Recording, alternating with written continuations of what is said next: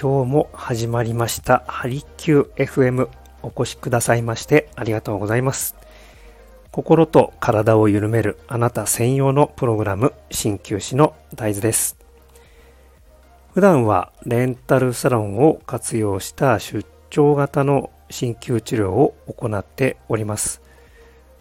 お近くのレンタルサロンからお選びいただけますのでお気軽にご利用ください。この番組は専門用語を使わずになるべくわかりやすく東洋医学のものの見方、考え方などについてお伝えしていきます。その他、鍼灸治療のことや皆さんの健康にまつわるお悩み事に寄り添いながら僕自身も一緒に成長させていただきたいと思っております。誰もが自分らしく輝けるようなライフスタイルを送るためのヒントにつながれば幸いです。はい。皆さんいかがお過ごしでしょうか？いやー、過ごしやすい陽気が続いております。こちら埼玉もだいぶですね、えー、本当に春らしくなってまいりました。皆さんの地域はいかがでしょうか？少しずつ少しずつこう緑も濃くなってきているように感じます。もうお散歩をしたりするのには本当にもってこいの季節ではないでしょうか。えー、僕はですね、このま、ラジオとか、やっぱりこのスタイフもそうですけど、音声配信をですね、えー、聞きながら散歩したり、えー、あとは何でしょう、えー、その他雑務をこなしたりとかするのがとても好きで、よく、えー、利用させてもらってるんですけれども、えー、この前の何のラジオだったかちょっと忘れてしまったんですが、やっぱり気になる内容がありましたので、えー、今日は皆さんにシェアさせてていただきたいと思います。えー、話題はですね、えー、この、まあ、ちょっと戻るんですが、311の津波の時のエピソードですよね。釜石、確か釜石のえー、お話だったと思います。で、もうあの地域はやっぱり昔から津波があるという、多いということで、普段からですね、えー、避難訓練もされていたみたいです。で、それに伴ってハザードマップですよね。ここまで逃げれば大丈夫だというような、えー、ね、そういう情報皆さんに、えー、浸透していたみたいなんですけれども、実際はですね、えー、っ、小学生だったか、小さい子ですね。小さい子たちを守るために、えー、近くに行った中学生が誘導して、そのハザードマップのところまで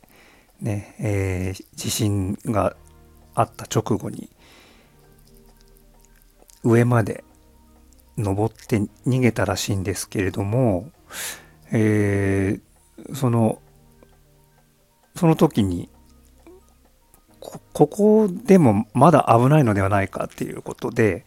さらにもっと上に登ろうということで、登ったらしいんです。で、えー、ね、その後津波がやってきて、そのハザードマップで安全ですよと言われている場所に、自分らが一回立ち止まった場所にですね、津波がザーッと波が来て、えー、ね、間一髪、なんとか生き延びられたというお話をラジオだったと思うんですよね。で、聞きました。はい。ね、そういう話を聞いてですね、ああ、やっぱりこう、最後はやっぱこう、自分で判断すること、とても重要だなと思います。えー、ね、やっぱり健康のこともそうですけれども、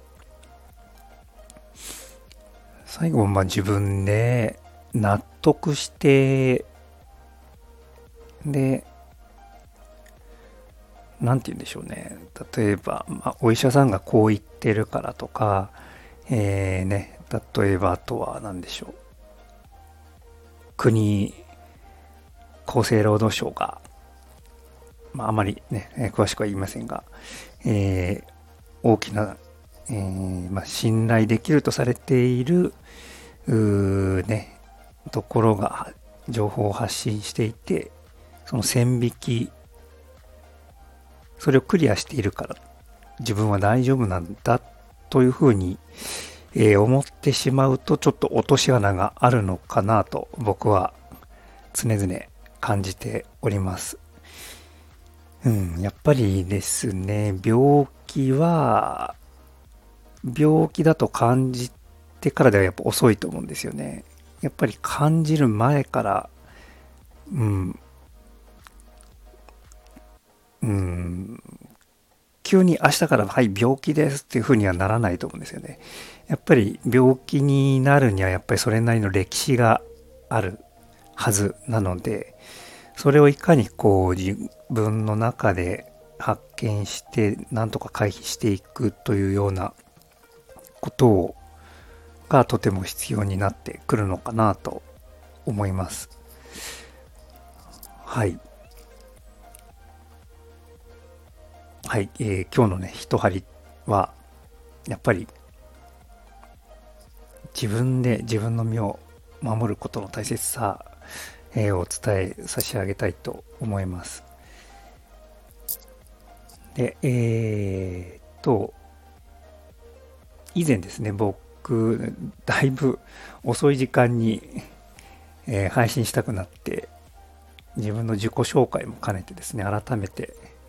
えー、配信させていただいた時がありました。でそれに対してコメントをね、えー、いただきました。めめさん、ありがとうございました。えー、とても、えー、本当嬉しかったですね。えー、ね、まあ、めめさんと本当よく、ええー、彼女が配信するコンテンツもよく聞かせていただいてるんですけれども、なんて言うんでしょうね、こう、とても心地いい時間をいつも過ごさせていただいております。はい。で、おっしゃってることもとてもなんか、僕にとってはうん、しっくりくることばかりで、えー、時にはまあ新しく気づかされることもあったり発見があったりとか、えー、とても興味深くね拝聴しております。はい、ぜひ皆さんもですね、えー、アカウント名めめさん MEME めめさんで多分探していただけると